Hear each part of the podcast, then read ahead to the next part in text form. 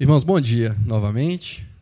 A gente vai continuar hoje na, no nosso estudo do Evangelho de João.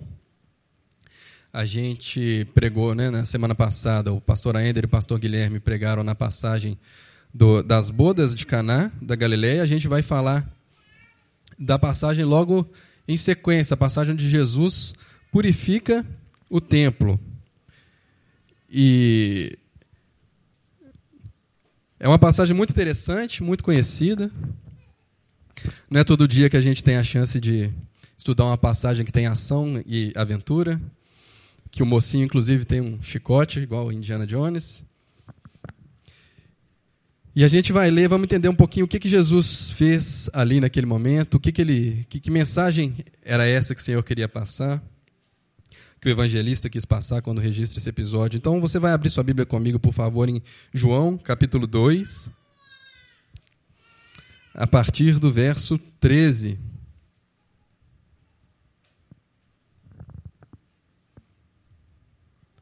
Evangelho de João, capítulo 2, a partir do versículo 13. Vai narrar assim: Estando próxima a Páscoa dos judeus, subiu Jesus para Jerusalém e encontrou no templo os que vendiam bois, ovelhas e pombas, e também os cambistas assentados. Tendo feito um azorrague de cordas, expulsou todos do templo, bem como as ovelhas e os bois, derramou pelo chão o dinheiro dos cambistas, virou as mesas e disse aos que vendiam as pombas: Tirai daqui essas coisas, não façais da casa de meu pai casa de negócio. Lembraram-se os seus discípulos de que está escrito: O zelo da tua casa me consumirá. Perguntaram-lhe, pois, os judeus: que sinal, que sinal nos mostras para fazeres essas coisas? Jesus lhes respondeu: Destruí esse santuário, e em três dias eu o reconstruirei. Replicaram os judeus: Em quarenta e seis anos foi edificado este santuário, e tu em três dias o levantarás? Ele, porém, se referia ao santuário do seu corpo. Quando, pois, Jesus ressuscitou dentre os mortos, lembraram-se os seus discípulos de que ele dissera isso e creram na Escritura e na palavra de Jesus. Estando ele em Jerusalém durante a festa da Páscoa, muitos, vendo os sinais que ele fazia, creram no seu nome. Mas o próprio Jesus não se confiava a eles, porque os conhecia a todos. E não precisava de que alguém lhes desse testemunho a respeito do homem, porque ele mesmo sabia o que era a natureza humana. Vamos orar mais uma vez? Ó oh, Deus, nós dependemos do Senhor para abrir as tuas escrituras, Deus, para derramar da tua graça em nós nessa manhã. Por isso nós te rogamos, Senhor, fala conosco, Deus, através da tua palavra, Senhor. Ó oh, Deus, dá-nos humildade, coração quebrantado, ouvidos atentos, Deus, para que nós te demos ouvidos, Senhor, para que nós sejamos não somente ouvintes, mas também praticantes, Deus, da tua palavra. Ó Senhor, pela tua misericórdia nós clamamos, Deus, abre nosso entendimento, Deus, fala conosco na manhã desse dia, em nome de Cristo Jesus. Amém. Bom, meus irmãos, como eu disse, a gente está, em termos cronológicos, ao menos aqui no Evangelho de João, a gente está situado logo depois, do, do, é, pouca, pouco tempo depois do sinal que Jesus havia feito no, naquele casamento em Caná da Galileia. Na verdade, né, se você ler um, um, versículo antes do que a gente leu no versículo 12, você vai ver que depois desse casamento, Jesus desce com a sua família para Cafarnaum, um episódio que também está registrado ali nos, nos evangelhos sinóticos, né, em Mateus, Marcos e Lucas. E não muito tempo né, depois disso, Jesus sobe então para Jerusalém por ocasião da Páscoa. João, dos, dos quatro evangelhos, ele é o único evangelho que registra três Páscoas. É, daí muitas pessoas, inclusive, utilizam esses, essas marcações aí para estimar a duração do ministério é, de Jesus Cristo na Terra. Então, é, João vai registrar uma Páscoa aqui, essa que a gente está lendo aqui no, no, capítulo 2. Ele vai registrar uma Páscoa, ele vai mencionar né, uma Páscoa no capítulo 6, lá para o versículo 4. Ele vai registrar a última Páscoa a partir do final do capítulo 11, a partir do versículo 55 em diante, que é a Páscoa que está registrada nos, nos evangelhos sinóticos. E esse episódio especificamente da purificação do templo, ele é um episódio que, é um episódio que cronologicamente existe uma diferença no relato dos sinóticos para o relato de João. O que, que eu quero dizer com isso? Os evangelhos sinóticos, eles registram também a purificação do templo, ou uma purificação do templo. Mas eles registram esse episódio como tendo acontecido na última das, dessas três Páscoas que eu mencionei, que é a única que os sinóticos é, relatam. Então, esse, é, a cronologia da purificação do templo ela já, ela já é um desafio é, para nós entendermos aqui. Afinal de contas, quando é que isso aconteceu? Foi na, nessa primeira Páscoa, foi na última Páscoa? Então, assim, o, o, o, que os estudiosos mais ou menos levantam é que as três possibilidades óbvias, tá, gente? A primeira é que talvez os sinóticos tenham deslocado, né, e, e, o episódio teria acontecido realmente no início do ministério de Jesus. E os sinóticos deslocam esse, esse acontecimento para o final ali da, da narrativa por, é, uma, por razão simples. Assim, era, era comum que os evangelistas escolhessem arranjar os episódios, não necessariamente em ordem cronológica, mas talvez em ordem de tópico, de, é, ordem de assunto. Né? Então, por causa disso, para reforçar ali a, a, talvez a oposição dos sacerdotes ao ministério de Jesus, os sinóticos poderiam ter escolhido registrar esse episódio, colocando mais para o final do, do ministério de Jesus Cristo. O contrário também pode ser verdade. João pode ter escolhido registrar esse episódio no início, tendo deslocado. Né? O episódio teria acontecido no final, e João traz ele aqui para o início, por causa do valor que ele teria para o ensino, por causa, por causa do ponto que João queria elucidar aqui, na ordem que João estava estruturando é, o seu relato. E a terceira opção, né, então a primeira os, os sinóticos teriam deslocado, a segunda João teria deslocado, a terceira opção é que nenhum deles teria deslocado, e que na verdade Jesus teria feito isso não somente uma, mas duas vezes. Jesus teria purificado o templo no início do seu ministério e novamente no final do seu ministério. Não é nosso objetivo aqui entrar nos, nos pormenores dessa questão, mas o fato é que a, a leitura é, de duas purificações do templo parece ser a leitura mais natural, porque preservaria tanto a cronologia de João quanto dos, dos sinóticos. Existem algumas especificidades em cada uma delas, e Jesus muito bem poderia ter realmente feito isso é, duas vezes. Né? Se a cronologia de João tiver exata, é, essas duas purificações do templo teriam uma diferença entre si de talvez três, é, três anos de distância. Então seria bem possível que os, as autoridades do templo tivessem baixado a guarda, vamos dizer assim, para Jesus fazer a mesma coisa que ele tinha feito, fazer de novo, mas é, ao final do seu do seu ministério. Então, na verdade, sim, é, é, a cronologia é um, é um desafio, mas também não é um desafio tão grande porque não, é, não afeta o, o, ensino. O que a gente precisa entender é por que João, né, que é o, o objeto do nosso estudo aqui, decidiu registrar essa purificação do templo nesse momento aqui é, histórico, ok? Bom, o que está dizendo aqui é que Jesus sobe então para a Páscoa, sobe a Jerusalém, como era costume de, de todo judeu é, consciente da lei, né? ele deveria descer para Jerusalém, então a cidade deveria estar ali tomada por peregrinos é, de todas as partes do império, judeus de todas as partes. E vai dizer que Jesus encontra, ele, ele vê uma coisa ali no templo que o perturba profundamente. Ele vai ver pessoas é, fazendo comércio, né, vendendo ali os, os animais que seriam utilizados pra, na, nas ofertas, e também os cambistas, que a gente vai falar daqui a pouquinho. É, nesse versículo 14, é, é, algumas traduções vão mencionar que Jesus encontra no pátio é, do templo. Né? Jesus vê isso acontecendo no pátio do templo.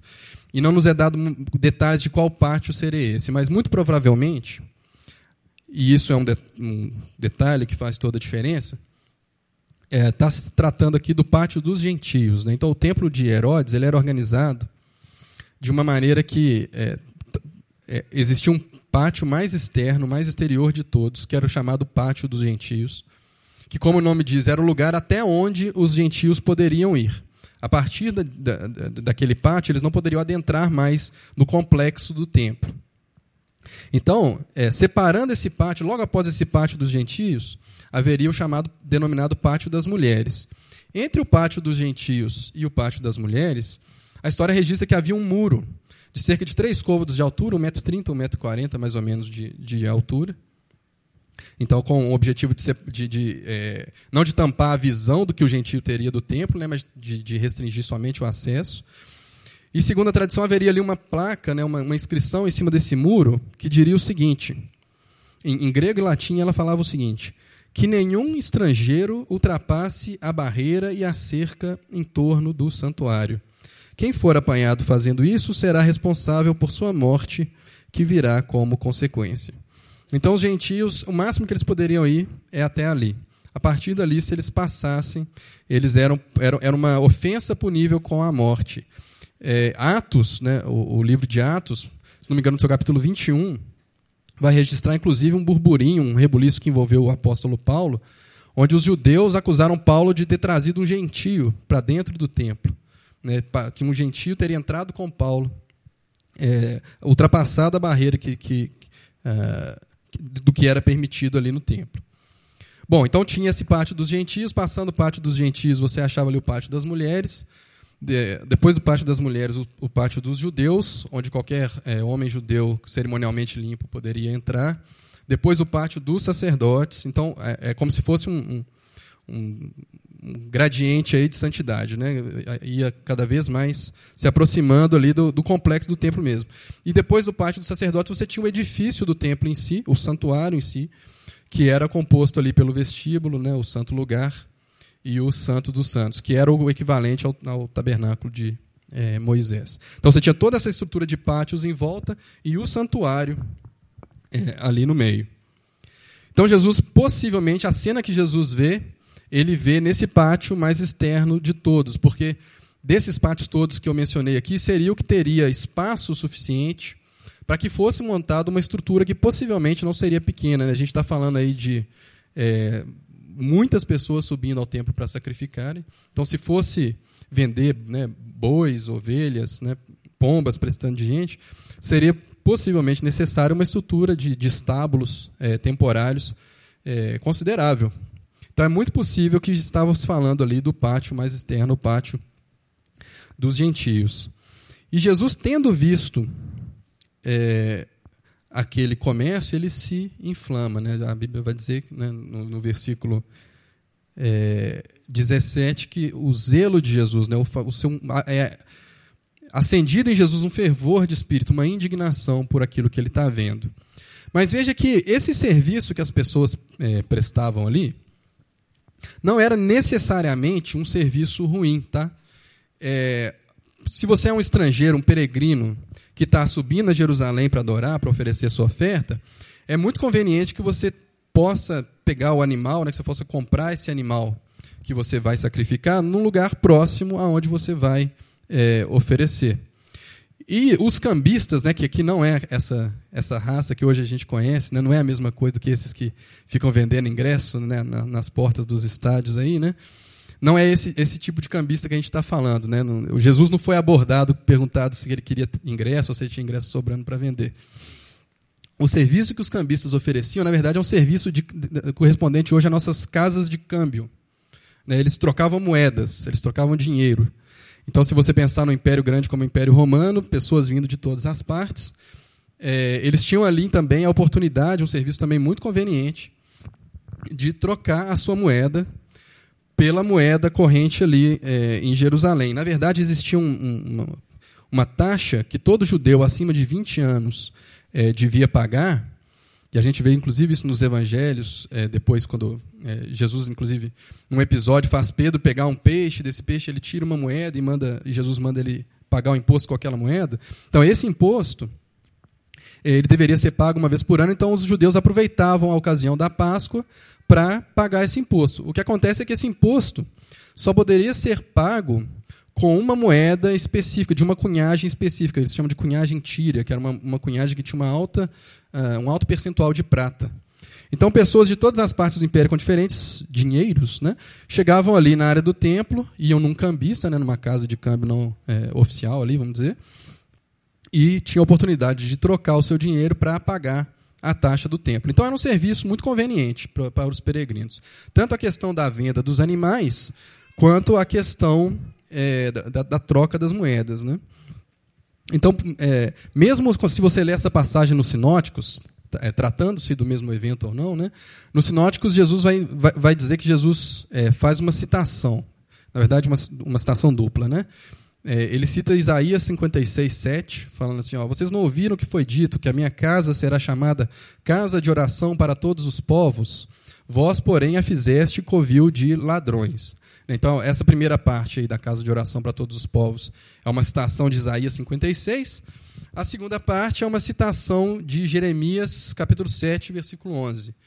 É, acaso é a minha, é, foi, a minha casa é tomada por vocês como covil de ladrões. Depois a gente vai falar um pouquinho dessa, dessa passagem de Jeremias. Mas mesmo, Jesus, mesmo tendo essa frase de Jesus sobre a questão de covil de ladrões, não parece que Jesus estava censurando a atividade é, em si. Não era o comércio em si, não era o fato de se vender as ofertas ou, ou, de se trocar a moeda que estava sendo condenado ali por, por Jesus. Tampouco é, João registra aqui qualquer repreensão ética àquelas pessoas. Né? Jesus, é, no, no, seguinte sentido, é, Jesus não estava chamando aqueles vendedores de vendedores corruptos. É, o, fato de, o que estava incomodando Jesus era o fato daquele comércio estar sendo realizado na área do templo. Então não era o comércio em si, não era a corrupção do comércio, mas era onde é, o comércio estava acontecendo. Jesus acha esse comércio acontecendo num lugar que era destinado para a adoração dos gentios, para a, a casa de oração de todos os povos, estava sendo tendo ali seu espaço tomado por uma outra prática, uma prática de transações é, comerciais. Muitas vezes, quando se fala dessa passagem, é, se dá uma ênfase talvez exagerada, né? Eu até brinquei aqui no início a questão do, do mocinho com o chicote na mão, né? Se dá uma ênfase exagerada na discussão sobre a violência, né? Será que Jesus usou de violência? Será que é lícito usar de violência? Mas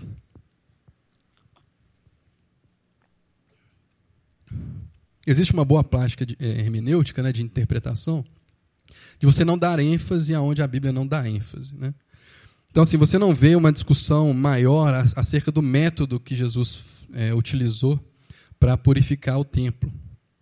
O uso de um chicote de cordas, tal como Jesus teria feito, é, se explica assim perfeitamente pelo fato de que Jesus estava ali também expulsando os animais da, daquela área. Né? Então você imagina os animais confinados ali no estábulo, Jesus tem que fa quer fazer esses animais é, saírem dali. E saírem não somente dos estábulos, mas saírem ali da área do templo. Então, Tal como um vaqueiro né, dos dias de hoje, Jesus precisava ali de um instrumento, utilizou ali de um instrumento para tocar os animais dali. Obviamente, foi uma ação enérgica, sem dúvida. Né? Jesus é, toca os animais, certamente contra a vontade dos, dos comerciantes. Está tá dizendo que ele vira as mesas, ele derrama o dinheiro dos cambistas no chão. Mas Jesus conduziu a coisa toda de uma maneira é, que ele criou um tumulto controlado, vamos dizer assim. É, não foi um tumulto tão grande que despertasse ali a ação uma, da guarda romana. Não é descrito isso aqui na passagem. Existia uma, uma fortaleza romana próxima ao templo, né, chamado Templo de Herodes, que vigiava ali a porção, é, o, o, templo, especialmente a porção noroeste do templo, uma fortaleza chamada Fortaleza Antônia.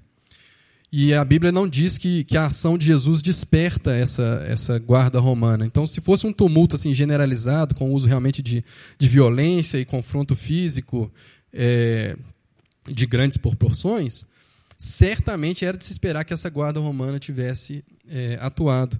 E parece que não é o caso. Tá? Então, não, a gente não deve perder tempo com essas, é, essa discussão da, da questão do uso da violência de Jesus. Certamente a gente sabe que foi uma ação enérgica, Tá? Mas, como eu falei, o uso do chicote se justifica ali por causa da presença dos, dos animais. E a gente pode dizer com segurança também que foi uma ação, é, a gente poderia usar a palavra passional, né, mas no bom sentido. Né? Jesus é, fez isso como resultado de um zelo, de um fervor, de um ardor de espírito que ele sentiu ao ver a casa de seu pai transformada em casa de comércio. Ok? Então a gente não deve perder muito tempo discutindo a violência do ato é, em si.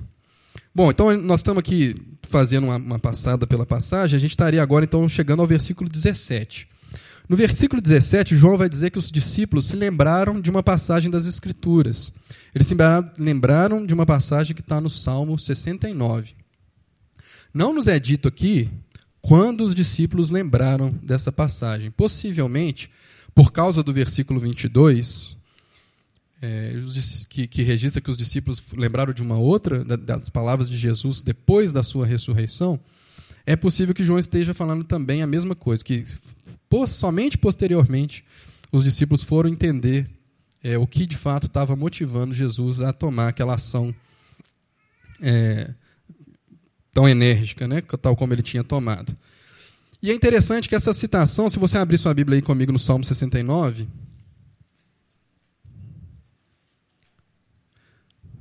você vê que o evangelista tomou uma certa liberdade aí na citação da passagem.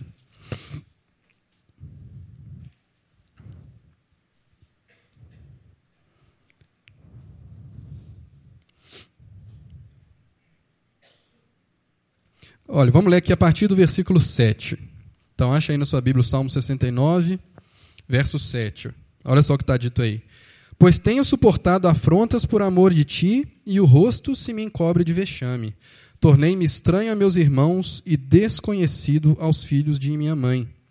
Pois o zelo da tua casa me consumiu, e as injúrias dos que te ultrajam caem sobre mim. Esse é um salmo que eh, posteriormente ficou conhecido como salmo messiânico. E a gente vê aqui, então, essas, as palavras do versículo 9 sendo postas é, na boca de Jesus, de certa maneira. Né? Os discípulos aplicando essa passagem a, a Jesus Cristo. Agora veja que existe uma certa liberdade aqui na, na, na citação do evangelista. Na, na, nova versão internacional, se não me engano, vai dizer que o zelo da tua casa me consome na revista atualizada, se não me engano, no século XXI vai também, vai dizer: o zelo da tua casa me consumirá. Eu não sei quantos tem essa, essa tradução aí, né? Que é um pouco diferente do que está lá no Salmo 69. Como é que a gente explica então essa, essa mudança? Essa mudança é muito importante, inclusive, para a gente entender é, essa passagem. Porque essa mudança, gente, ela sinaliza de, o que o, de que maneira Jesus seria consumido. O que estava na mente de João é, da forma que Jesus seria é, consumido. Lá no Salmo 69, né, o salmista Davi, prefigurando o Messias que havia de vir, está narrando, e por isso nós lemos a partir do versículo 7, não somente o versículo 9, está narrando que ele estava sofrendo afrontas, né, ele estava sofrendo oposição tanto dos seus compatriotas, quanto até mesmo da sua família. Né? Eu me tornei desconhecido dos meus irmãos. E ele estava sofrendo essa oposição por causa do seu zelo pela casa de Deus. No caso ali de Davi, pela adoração do templo. E no caso aqui de Jesus, pela adoração do templo e pela realidade que o templo apontava, como a gente vai ver daqui a pouco. Então, o que está dizendo aqui é que é, é, é, o que essa passagem está dizendo, ela está dizendo de uma oposição que se sofre, de uma perseguição que se sofre, ao ponto de consumir essa pessoa. Então ela estava sofrendo afrontas e oposição por causa do seu zelo pela casa de Deus, ao ponto de ser consumido. E aí o consumido aqui a gente é, tem que tentar é, abstrair um pouco do, do, do, uso comum que a gente faz dessa palavra. Né? Às vezes a gente fica falando assim, nossa, essa, essa ansiedade está me consumindo, ou essa culpa está me consumindo. João vai usar essa, essa palavra consumido aqui no sentido explícito da crucificação de Jesus, da morte de Jesus Cristo.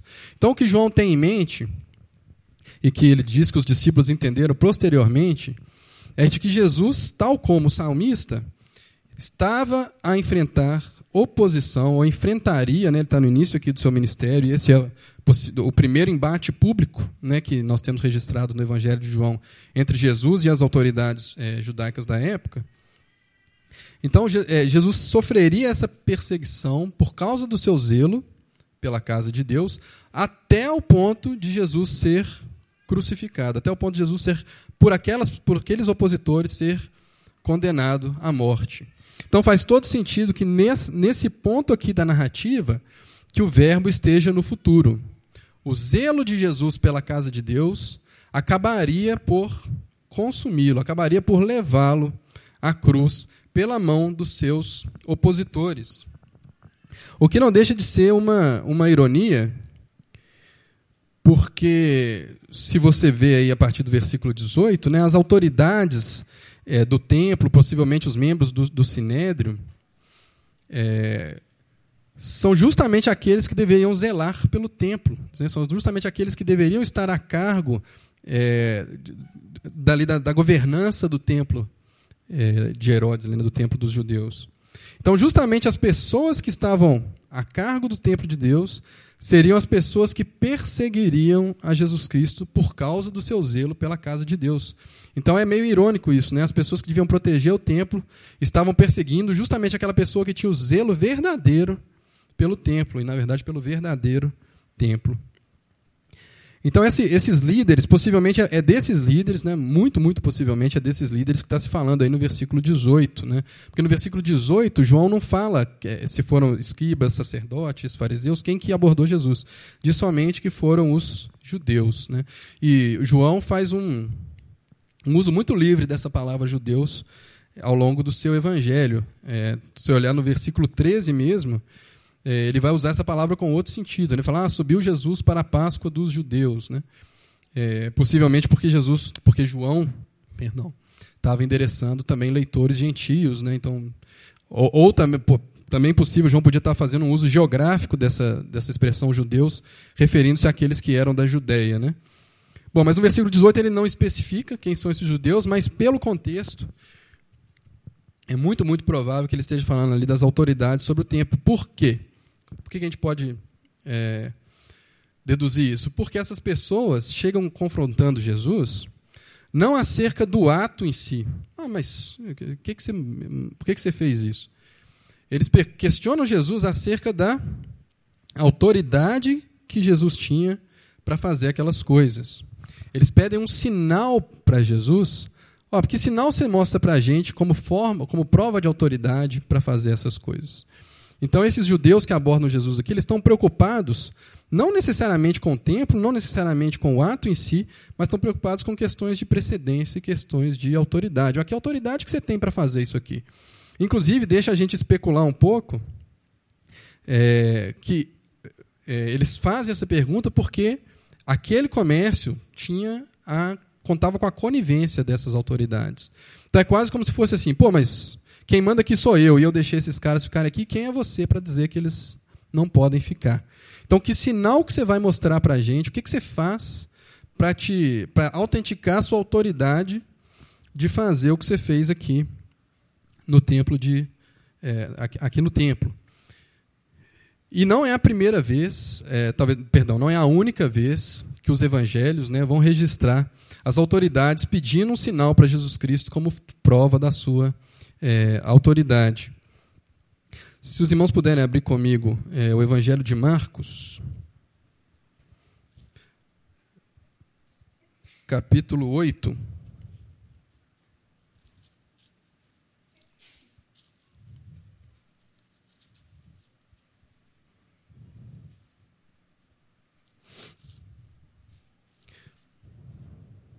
Perdão, irmãos, Mateus, desculpa. Evangelho de Mateus, capítulo 12.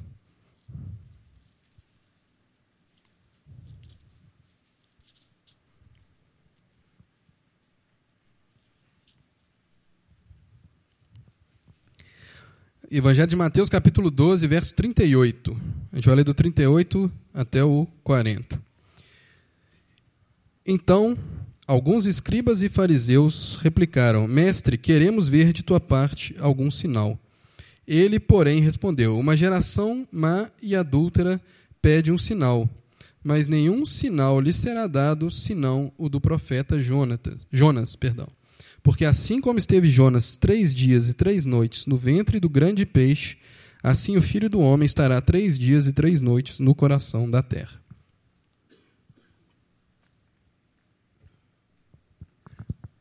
Por enquanto vamos guardar essa resposta de Jesus, mas vejam que não era a primeira vez, então não é a única vez, melhor dizendo, que Jesus enfrentava essa situação de as pessoas pedirem a ele um sinal para que ele mostrasse ser alguém. Em outras ocasiões é registrado também as, as autoridades interpelando Jesus, perguntando para ele explicitamente também em outras ocasiões que autoridade é, você tem para fazer essas coisas. Nós vamos entender essa passagem de Mateus num segundo. É interessante que essa, essa questão deles pedirem um sinal para Jesus talvez uma indicação que Jesus já estava começando ali a, a, ter uma certa fama, é, começando ali a ser reconhecido como, como um mestre da lei, talvez. Porque os, é, as autoridades não simplesmente chamam, né, não acionam, como eu disse, por exemplo, a guarda romana para vir lá e tirar Jesus. Não tomam Jesus por um mero lunático, um desordeiro, né, uma pessoa que estava ali só é, causando confusão. Mas parece que dá a Jesus, Jesus já tinha ali alguma credibilidade. Então, na verdade, o que eles estão pedindo para Jesus é um sinal. Fala assim, não, então, peraí, você é alguém? Então mostra para a gente que você é alguém. Agora, tal como no episódio de Mateus, que nós lemos, né, de Mateus 12, que nós acabamos de ler, Jesus se recusa a fazer um sinal para eles. Todas as ocasiões que as pessoas pediram a Jesus um sinal dessa maneira, Jesus se recusa a dar. Isso marcaria, obviamente, um, um adestramento né, de, de, Deus. Aquele que faz sinais sob demanda né, para angariar a fé das pessoas. Ah, é, você quer ver uma coisa aqui? Então, olha aqui. Ó, aí pega a pombinha lá e faz a pombinha ficar azul, sei lá. Né? Então, assim, Jesus nenhuma das vezes ele faz isso, nem nada parecido com isso. O que ele fala é que é o seguinte: olha, se vocês querem ver um sinal, vocês vão ver um sinal. Se vocês querem ver um sinal, vocês vão ver um sinal. E o sinal que ele fala lá em Mateus é diferente do sinal que ele fala aqui em João. Nesse episódio, o sinal que Jesus oferece para eles é destruir esse santuário e em três dias eu o reconstruirei. E esse sinal que Jesus oferece para ele absolutamente não foi entendido por ninguém. Sequer pelos judeus, ah, esse santuário aqui foi demorou 46 anos para ser construído. Você fala que você vai botar ele no chão e trazer de volta em três dias e tão pouco pelos seus discípulos, né? Mesmo o pessoal que estava a favor também não entendeu lufas daquilo ali que Jesus estava dizendo, né? A gente sabe disso por causa do versículo 22, né? que fala assim, ó, quando depois quando Jesus ressuscitou, aí os discípulos lembraram e aí eles acreditaram nas escrituras e creram na palavra de Jesus Cristo. Então veja, parece que Jesus é, o, o, Evangelho de João ele vai registrar somente sete sinais é, de Jesus Cristo. Isso já foi dito aqui também nas, nas pregações anteriores, né? Por causa do que está lá no, no, no, capítulo 20, versículo 31 desse mesmo Evangelho. Ele vai dizer assim: ó, estes, porém, né, Jesus fez muito mais coisas né, do que foram, do que seria possível escrever. Se fosse registrado tudo que Jesus fez, nem todos os livros escritos dariam conta. Estes, porém, Jesus, eh, João vai falar, que eu registrei, foram escritos para que creiais que Jesus é o Cristo, o Filho de Deus, e para que crendo tenhais vida em seu nome. João 20, 31. Agora Jesus parece que fala que todos esses sinais, é como se Jesus subornasse, é, subordinasse perdão, todos esses sinais a um sinal específico. A um sinal específico. Por que um sinal específico? Porque é o que parece, quando a gente lê o que está dizendo aqui no versículo 21, Jesus estava se referindo, quando ele fala derrubar esse santuário e eu reedificarei em três dias, ele estava se referindo ao santuário do seu corpo. Então, o sinal que Jesus está oferecendo para eles aqui nesse episódio de João não é outro senão o mesmo sinal que ele ofereceu ali em Mateus 12, que nós lemos agora há pouco que era o sinal do profeta Jonas. O que, que era isso? Lá no Mateus 12 a gente entende. Assim como Jonas ficou três dias e três noites no ventre da terra, o filho do homem vai ficar também três dias e três noites no ventre da terra e depois vai é, reaparecer. Então, esse sinal que Jesus está oferecendo aqui, destruir esse, esse, santuário em três dias, o reconstruirei, é o mesmo sinal, tá? é, é, é equivalente. E é interessante a escolha de palavras que Jesus faz aqui, tá? E a gente, a gente precisa é, olhar isso com muita atenção para a gente entender do que Jesus está dizendo. É, ao contrário dos versículos 14 e 15, é, onde se fala templo, né, a palavra utilizada no grego ali para templo é hieron, hieron que fazia é, referência a todo o complexo, inclusive os pátios, né, inclusive né, as partes exteriores e o edifício principal. Agora, a palavra que Jesus usa no versículo 19 é naos, é outra palavra, é diferente.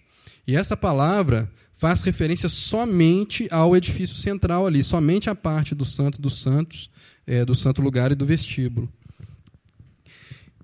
E a gente vai ver que isso tem um significado bastante interessante. Então, é, é ele escolhe uma palavra, pra, uma palavra diferente para falar do templo, né, e vai falar somente ali do santuário, é, as, as traduções buscam, inclusive, preservar isso, né? em vez de templo, traduzem como santuário. E a palavra, uma outra escolha de palavras muito interessante é a palavra que ele utiliza para reconstruirei. É, é o egairo. É, essa palavra ela é a mesma palavra utilizada depois para é, ressurreição. É a palavra que está lá no versículo 22. É a mesma, a mesma raiz do grego. Então é como se Jesus estivesse falando assim: ó, destruir esse santuário, em três dias eu ressuscitarei. Ou tal, você pode fazer também uma, um exercício de ler o versículo 22. É, quando, pois, Jesus foi reconstruído, os discípulos lembraram. Então é a mesma expressão. Parece que Jesus coloca ali, então, é, umas, uns ovinhos de Páscoa, uns easter eggs que o pessoal brinca ali na frase. Né? Então ele fala, mas a escolha de palavras de Jesus queria, é, denunciava que ele queria falar alguma coisa a mais com aquelas palavras. Tá? É, então, a, a, essa reconstrução do santuário talvez tenha sido a dica né, que os discípulos depois captaram. É, era a mesma palavra que utilizou mais tarde para reconstrução ou para ressurreição do seu corpo. Esse dito de Jesus, que ninguém entendeu naquele momento, ele se espalhou, ele se tornou público. É, de uma forma distorcida, mas ele se tornou público. Como que a gente sabe disso? No Evangelho de Marcos, principalmente, é registrado que durante o julgamento de Jesus Cristo, se depois se quiser anotar para ler, está em Marcos 14, 58, durante o julgamento é dito que são trazidas testemunhas falsas para acusarem a Jesus durante o seu julgamento. E essas testemunhas vão dizer o seguinte: olha, esse cara aí falou que ele vai destruir o templo e vai reconstruir esse templo de novo em três dias. Então tem essa, essa essa distorção aí, né? Jesus não falou que ele destruiria o templo. Jesus falou assim: ó, destruam, né? Vocês destruam esse templo e eu o reedificarei em três dias. Por quê? Porque destruir um templo, né? Destruir um lugar, um, um objeto de culto, era uma ofensa punível com a morte pela lei romana. Então as, as testemunhas falsas estavam acusando Jesus ali de, de profanação de objeto de culto, né? Os irmãos vão lembrar aí do, episódio recente aí do bispo, né, que chutou a imagem lá, né? Ah, isso ainda hoje é, é meio que presente na nossa legislação, né? Quando você profana um objeto de culto de alguém, é uma, é uma transgressão punível pela lei. E na época de Jesus já era assim, era uma transgressão punível com a morte. Então, eles estavam acusando Jesus ali de é, ameaçar destruir o templo. Novamente, muito irônico, né? Porque se era o zelo pela casa de Deus que estava ali acendendo Jesus a fazer aquela, a tomar aquela ação, é irônico que ele esteja sendo acusado justamente de destruir, de fazer oposição, né, de querer de alguma forma prejudicar a casa de Deus. E em outro ponto que a gente sabe que isso se tornou público é em cima da cruz também, em Marcos, é, capítulo 15 e 29, depois se você quiser olhar. Jesus está lá pendurado na cruz e o povo passando e lançando impropérios né, para Jesus e falando assim: Uai, você não falou que você derruba o templo e, e reconstrói em três dias? Então desce da cruz aí. Então esse sinal ele acabou virando uma, virou ficou associado ao ministério público de Jesus de uma forma distorcida ali para criar um, um, um, toda vez que queria criar um tumulto ali que queria difamar Jesus eles é, parece que faziam referência a essa expressão. E mais tarde essa expressão foi inclusive utilizada pelos seus discípulos. Seus discípulos entenderam esse como está no versículo 22 né? Entenderam e passaram a ensinar isso. A gente vê é, no capítulo 6 de Atos, por exemplo, no julgamento de Estevão. Vamos abrir lá, só para a gente. Então, isso aqui, em Atos 6, Jesus já morreu, já ressuscitou. A gente está aqui no julgamento, tal como Jesus havia sido julgado e esse impropério havia sido lançado sobre ele por testemunhas falsas. Veja que Estevão passa pela mesmíssima situação lá em Atos 6, versículo 13.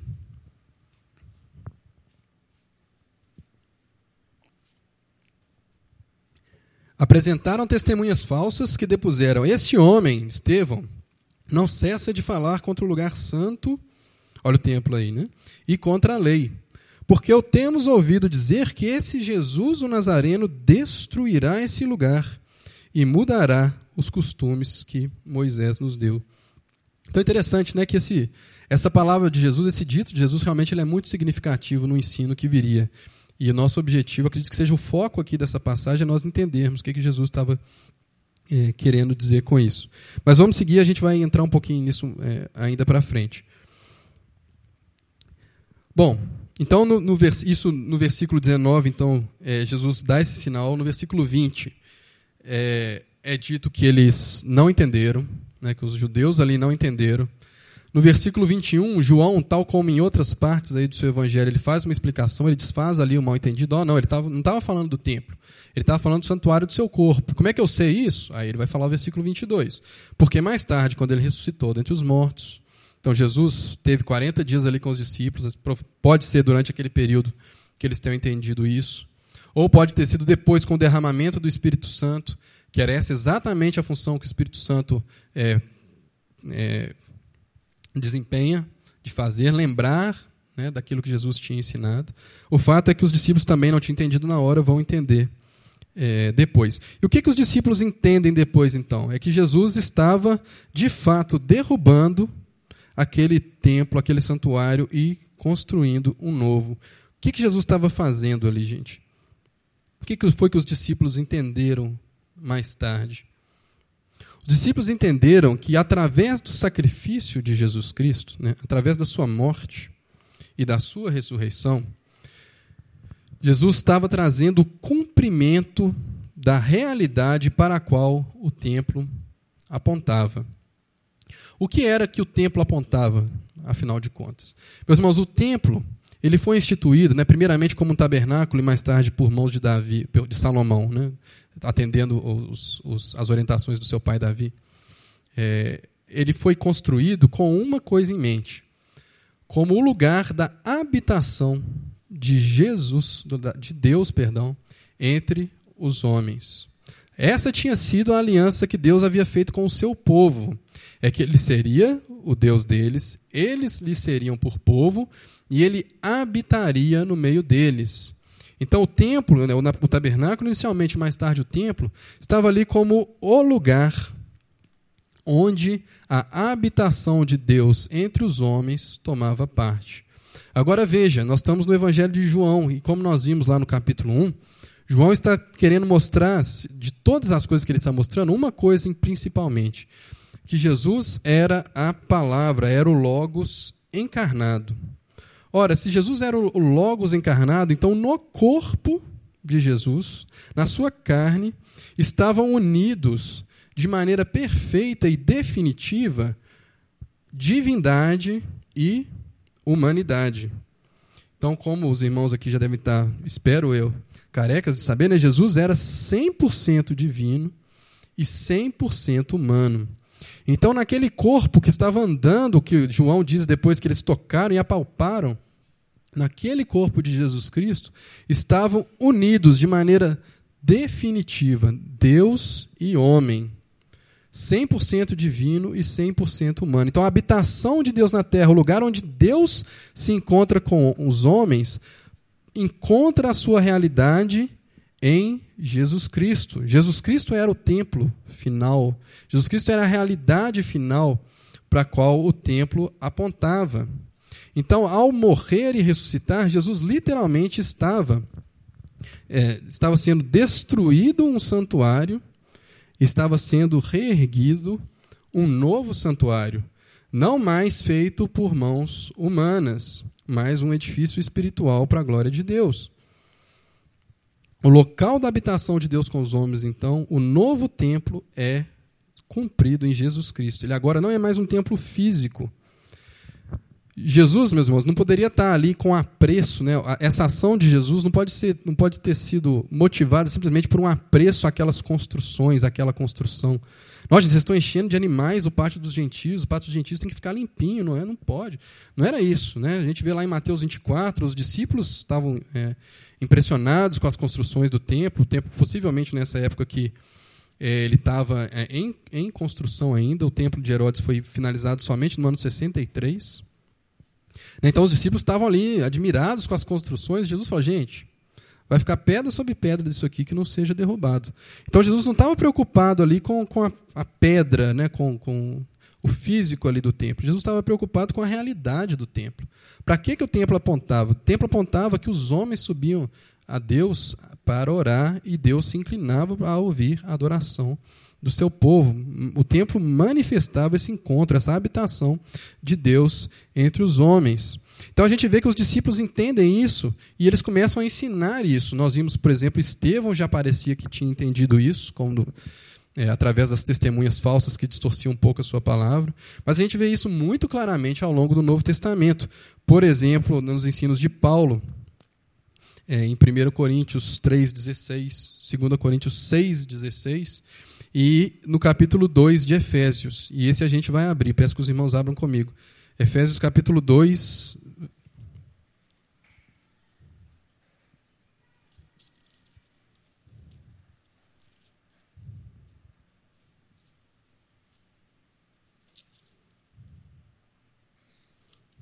A partir do verso 11.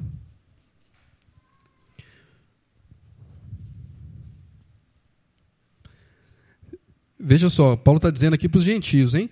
Portanto, lembrai-vos de que outrora vós, gentios na carne, chamados em circuncisão por aqueles que se intitulam circuncisão na carne por mãos humanas, naquele tempo estáveis sem Cristo, separados da comunidade de Israel e estranhos às alianças da promessa, não tendo esperança e sem Deus no mundo. Verso 13. Mas agora em Cristo Jesus, vós que antes estáveis longe, fostes aproximados pelo sangue de Cristo porque ele é a nossa paz, o qual de ambos fez um. E tendo derribado a parede de separação que estava no meio, a inimizade, aboliu na sua carne a lei dos mandamentos, na forma de ordenanças, para que dos dois criasse em si mesmo um novo homem, fazendo a paz. E reconciliasse ambos em um só corpo com Deus por intermédio da cruz, destruindo por ela inimizade. E vindo, evangelizou paz a vós que estáveis longe e paz também aos que estavam perto porque por ele ambos temos acesso ao Pai em um espírito. Assim já não sois estrangeiros e peregrinos, mas concidadãos dos santos e sois da família de Deus. Olha o verso 20. Edificados sobre o fundamento dos apóstolos e profetas, sendo ele mesmo Cristo Jesus a pedra angular, no qual todo o edifício, bem ajustado, cresce para santuário dedicado ao Senhor, no qual também vós juntamente estáis sendo edificados para a habitação de Deus no Espírito. Então, o que, que Paulo está dizendo aqui nesse trecho? Bem resumidamente. Gentios, vocês antes estavam longe, lembra do templo? Lembra quantos degraus, né, quantos graus de separação tinha entre um gentio e o templo de Deus e o lugar onde Deus se manifestava? Então é interessante que Paulo vai usar exatamente essa figura para falar do que, que Jesus fez na cruz e como que Jesus agora começa a construir um novo edifício, não feito por mãos humanas, do qual ele mesmo é a pedra angular. Então Jesus vai falar: ó, vocês gentios, antes vocês estavam separados por um muro ou pela parede de separação, está no verso 14. Lembra que eu falei sobre o muro que separava o pátio dos gentios dos demais, dos demais pátios? Então, Paulo está dizendo que Jesus derruba essa parede de separação e agora tanto o judeu quanto o gentio têm acesso a Deus por um só, por meio de Jesus Cristo. Então, os gentios que antes estavam longe né, no, no, do templo, antes tinha uma distância grande, agora eles são trazidos para perto. Como? Através do sacrifício, por intermédio da cruz.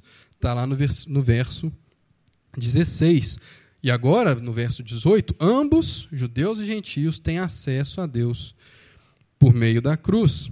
E no versículo 21, no qual, né, em Jesus, todo edifício bem ajustado cresce para santuário dedicado ao Senhor. É a mesma palavra, é a mesma expressão que Jesus usa lá no verso 19 de João 2.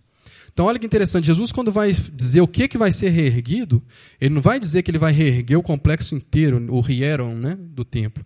Ele vai reconstruir um santuário, porque agora os muros foram derrubados.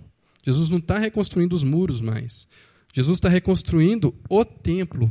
E agora os, os gentios têm livre acesso a Deus. Não somente os gentios, mas também os judeus, para acessarem a Deus mais, eles não vão mais confiar no templo.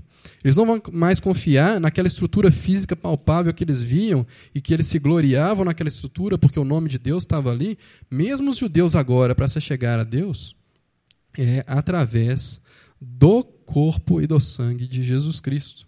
Através de Jesus Cristo morto e crucificado, é que o homem tem acesso a Deus. Então Jesus Cristo ele era o cumprimento da realidade, ele era o cumprimento, ele era a realidade para a qual o templo apontava.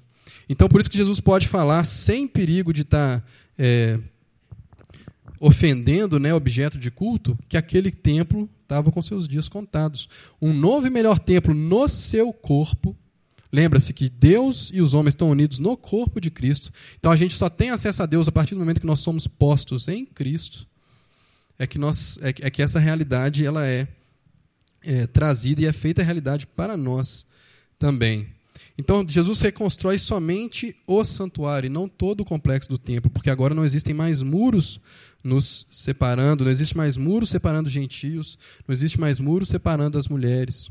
Não existe mais divisão, existe um santuário não feito por mãos humanas, do qual todos nós fomos chamados a fazer parte. E aí eu faço referência também, a última vez que eu tive a oportunidade de, de pregar aqui, nós falamos sobre é, 1 Pedro, capítulo 2, no sacerdócio de todos os crentes. Lá nessa passagem de Pedro 2, de 4 a 10, você vai ver Pedro explicando exatamente isso. Que o sacrifício de Jesus Cristo, ele colocou fim a todos os sacrifícios, ele colocou fim à necessidade de um sacerdote físico diferente, e que agora nós somos feitos pedras viventes. Então, por nós estarmos unidos a Cristo, por nós estarmos colocados em Jesus Cristo, nós somos também parte desse templo. Então não faz mais sentido falar num templo físico, não faz mais sentido falar em pedra, em cimento, quando se fala da casa de Deus. A casa de Deus é o Senhor Jesus Cristo e aqueles que foram colocados em Cristo por meio da fé. Só para terminar de, de, passar pelo texto, então, a gente vê nos versos 23 e 25, eles estão funcionando aí mais como uma, versos de ligação para a passagem seguinte, para a passagem de Nicodemos, e eles vão dizer que é, Jesus fez mais sinais ali durante a festa da, da Páscoa. Novamente, João não nega que Jesus tenha feito mais sinais, mas João deixa claro que ele escolheu registrar somente alguns. E como resultado desses sinais, as pessoas estavam crendo em Jesus. Mas Jesus sabia exatamente quem cria só porque tinha visto alguma coisa miraculosa e quem estava crendo de fato naquilo que ele estava é, pregando. Veja que Jesus não se impressiona na, com aqueles que precisam de um sinal para crer. Né? Tanto que eles, uma e outra vez, reiteradamente, se recusavam a oferecer sinais para as pessoas. Então Jesus conhecia o interior daquelas pessoas e aí nós vamos ser introduzidos ao episódio de Nicodemos. Então por isso que Jesus possivelmente, é, Jesus não precisava se atentar muito às saudações que Nicodemos, as saudações elogiosas, né, que Nicodemos vai utilizar no, no, início do verso 3. Então esses versos 22 a, 23 a 25, perdão, falam disso, da, de que Jesus estava ciente das pessoas que se aproximavam a ele porque tinham visto o sinal e das pessoas que de fato é, estavam crendo nele, né, o que é uma, uma certa, de certa forma um alerta também. Bom, meus irmãos, mas então a gente viu a passagem inteira, entendemos as citações de Jesus, vimos como que essa citação é, de Jesus se tornou parte integrante, praticamente uma citação identitária dos seus discípulos, né, que Jesus veio trazer a realidade final do templo e que agora não existe mais a necessidade de todo aquele é, sistema sacrificial, né, de todo aquele sistema que envolvia a adoração no templo, mas ainda talvez uma pergunta talvez não tenha sido propriamente é, respondida. Ora, bola, se Jesus estava trazendo fim ao templo, se Jesus estava colocando fim né, à, necessidade do templo físico de Salomão, né, agora de Herodes, né, como era conhecido, por que raios ele ficou tão. importava tanto para ele se tinha uma pessoa vendendo boi, se tinha uma pessoa trocando dinheiro lá no pátio do templo? Isso aí está condenado, né? Isso, é, eu não vou ficar fazendo frufru num carro que eu vou vender amanhã, né? Isso aqui está condenado, eu vou ficar preocupado com isso mais não, né? Então por que será que Jesus estava tão preocupado, tão, né? É, se incomodou tanto ao ponto de seu zelo se acender e ele tomar a ação que ele tomou? Bom, em primeiro lugar, é, a gente precisa entender que sendo o templo, né, tomando o templo dessa forma tipológica, como a gente tomou, que ele apontava para uma realidade, Jesus se preocupava que as pessoas entendessem bem o sinal, entendessem bem o tipo, para que quando o antítipo, né, para quando a realidade daquilo chegasse, aquilo fosse também bem entendido. E é importante para Jesus que aquilo do, do, do tipo que, que aponta para uma realidade forte no antítipo, que aquilo fosse bem entendido. Ou de outra maneira, é, o que era simbolizado ali pelo, pelo complexo do templo apontava para uma realidade tão grande e tão importante que Jesus precisava limpar aquilo. Jesus precisava que aquilo fosse bem entendido, para que quando a realidade chegasse, aquilo é, ficasse claro para todo mundo. Uma das coisas que precisava ser entendido é que o nome do Senhor estava colocado ali naquele templo. Então Jesus tinha um zelo pelo nome de Deus. Né? E o nome, não estou dizendo ali a, as letras né, do nome de Deus, mas aquilo que Deus era. Né? O nome na Bíblia ele carrega isso, né? ele carrega a identidade daquele pra, a quem o nome se refere. Então tudo que Deus é está representado ali no seu nome e o seu nome estava posto ali no templo. Então Jesus tinha um zelo para que o nome de Deus não fosse achincalhado pelo mau proceder daqueles que eram responsáveis por mantê-lo. Então, isso, isso somente já seria razão suficiente para Jesus Cristo fazer o que fez. Não se esqueça que Jesus, quando nos ensina a orar, ele nos ensina a orar: Pai nosso que estás no céu, santificado seja o teu nome. Então, certamente, o que era feito ali não estava sendo feito em nome de Deus. Na casa que tomava o nome de Deus, estava sendo feito algo que Deus não chancelaria. Uma outra razão que talvez tenha sido a pista para aquela citação de, é, dada por Jesus naquela citação de Isaías 56, sobre o templo ser casa de oração para todos os povos. Se o pátio dos gentios estava sendo ocupado ali por comércio e por serviço, certamente os gentios estavam sendo prejudicados na sua adoração, na sua aproximação ao, ao templo. Então, aqueles estábulos, aquela estrutura, aquele barulho de comércio, de, de, né, de moedas, e, enfim, aquilo certamente afugentaria os gentios da aproximação à adoração ao Deus verdadeiro. E era justamente essa aproximação que Jesus estava trazendo na sua morte e na sua ressurreição, como nós lemos lá em Efésios 2. Jesus, na sua morte e ressurreição, quebraria aqueles muros, e agora os gentios teriam acesso, tanto como os judeus. Na sua morte, o véu do templo, que era exatamente o véu que separava ali o santo lugar do santo dos santos, foi rasgado de alto a baixo, dizendo que agora o acesso estava aberto. Então, essa é a realidade de aproximação, de evangelizar paz ao que estavam, aos que estavam longe, era uma realidade que, de certa maneira, o templo já apontava ali quando permitia que os gentios, pelo menos, chegassem próximos ao templo. E agora Jesus quebraria isso e reconstruiria o santuário novamente. A gente falou um pouco né, dessa separação aqui no, nós cantamos isso, na verdade, né, nos cânticos hoje. Né? Além do véu tu estás, né, em maravilhas faladas, enquanto entramos pelo santo dos santos. Né? Leva-nos além do santo lugar. Tem a ver com essa separação que antes existia e agora não existe mais. É... Então, o nome do Senhor estava posto ali. Os gentios estavam sendo afastados da adoração e por último, e esse eu acredito que talvez seja uma das razões, uma das razões mais importantes, não a mais importante. A adoração a Deus estava sendo associada com o comércio. Pô, mas não falamos que o comércio não tinha nada a ver, né? Que não tinha problema é, fazer comércio. Gente, não tem problema fazer comércio, mas associar a adoração com comércio tem problema, sabe por quê? Porque no comércio, gente, é feita uma transação. Né? Vai dinheiro para lá, vem produto para cá, né? ou vai dinheiro para lá, vem serviço para cá. É, aquilo que eu recebo, se eu concordei com o preço naquela transação, né? aquilo que eu recebo é exatamente o valor daquilo que eu entrego. Né? Eu, eu não saio agradecendo o vendedor ou o prestador de serviço porque ele me, me fez exatamente aquilo pelo qual eu paguei. É, óbvio que, né, por questões de relacionamento, de boa educação, meus irmãos me entendem. Né? Eu, eu não saio louvando o cara, pô, você me entregou exatamente o que eu paguei. Né? Então, assim, a lógica do comércio é uma lógica contrária nesse sentido. O homem, para ele chegar a Deus, ele não pode chegar a Deus pela lógica do comércio. Esse é o ponto. A adoração a Deus, o relacionamento com Deus, ele é proveniente e recebido pela graça. E graça é algo que eu não posso comprar. Graça é algo que não tem barganha. Jesus Cristo fez todo o trabalho na sua morte e na sua ressurreição para me trazer para perto de Deus. Então não pode haver na adoração a Deus qualquer associação na minha mente, na sua mente, de uma transação comercial. Eu não chego a Deus com meu cestinho de coisas, né, de, de dinheirinho, para falar assim: ó oh, Deus, me abençoa porque eu estou te trazendo isso, estou te trazendo isso, estou te trazendo aquilo outro. Pelo contrário, eu estava completamente separado, sem Deus no mundo. E Deus, por sua graça, exclusivamente por sua graça, ele me salva.